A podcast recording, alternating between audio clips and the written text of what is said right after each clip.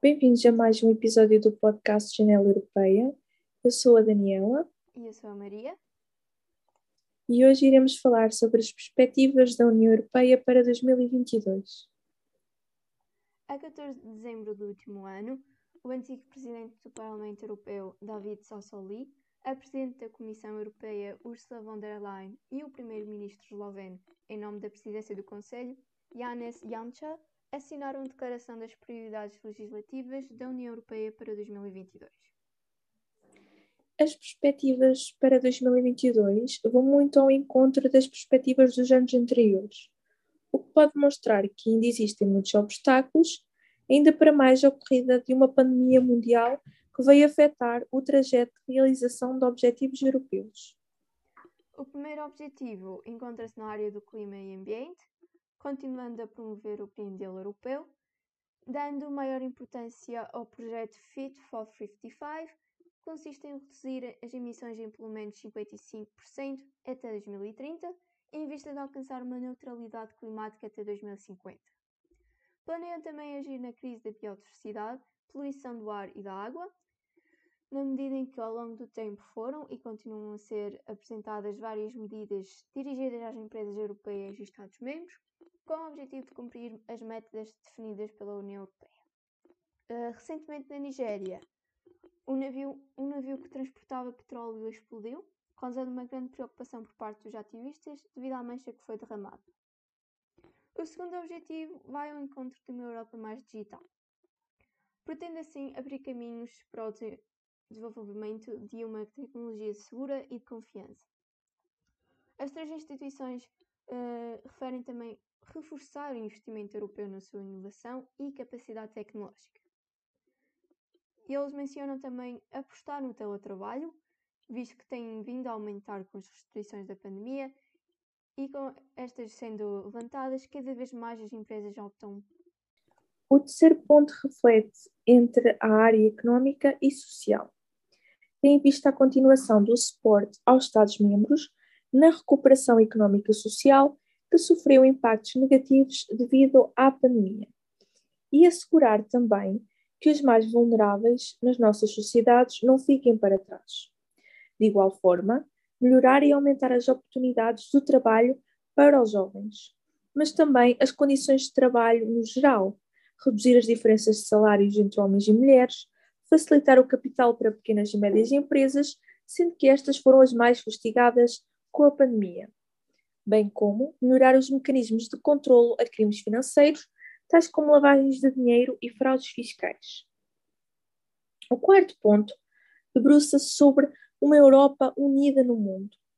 Isto contra ameaças híbridas, no sentido em que a segurança acaba por ser uma prioridade, mesmo sabendo nós que é apenas eh, formalmente aplicada a nível da cooperação.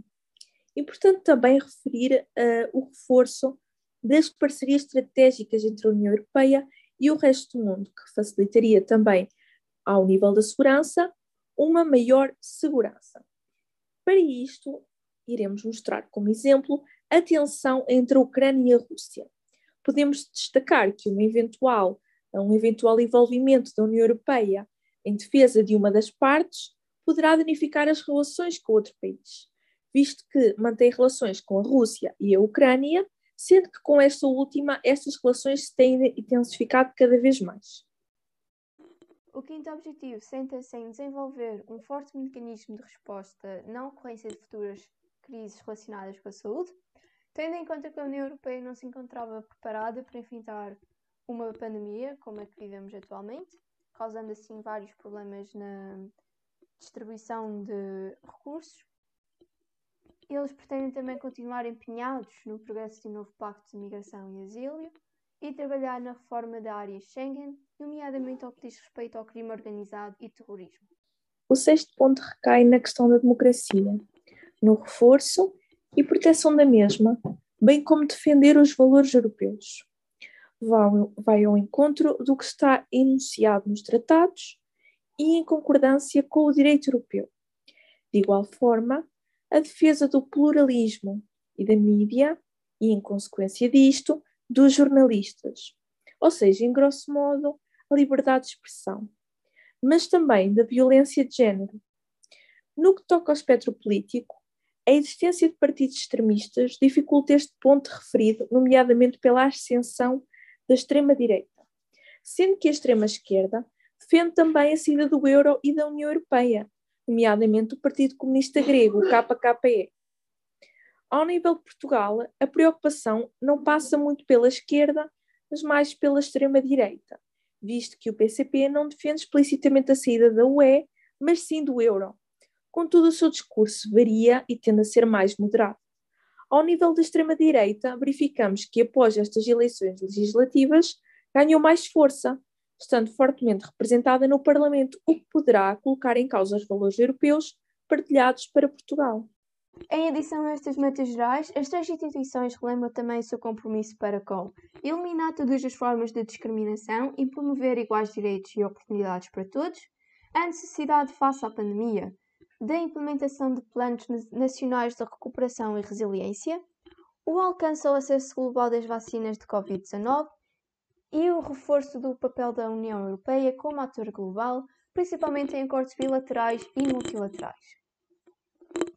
Agora iremos realizar um pequeno jogo de quem é quem, onde vos daremos algumas pistas sobre duas personalidades europeias que terão de adivinhar. A primeira personalidade foi a segunda mulher a ocupar o cargo de presidência de uma instituição europeia, cargo este que derrotou o deputado português Mário Soares uh, na sua eleição em 1999 e trabalhou em prol de uma Europa dos cidadãos desde o início da sua carreira. A segunda personalidade uh, é diplomata, foi membro de um partido comunista hoje extinto e incorpora a NATO. Provém de um país muito, muito antigo e, assim, com imensa história.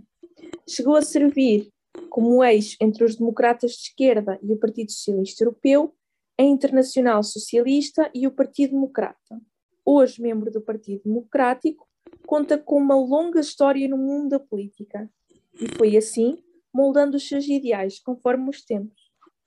Podem mandar as vossas respostas nos Insta Stories de Napé.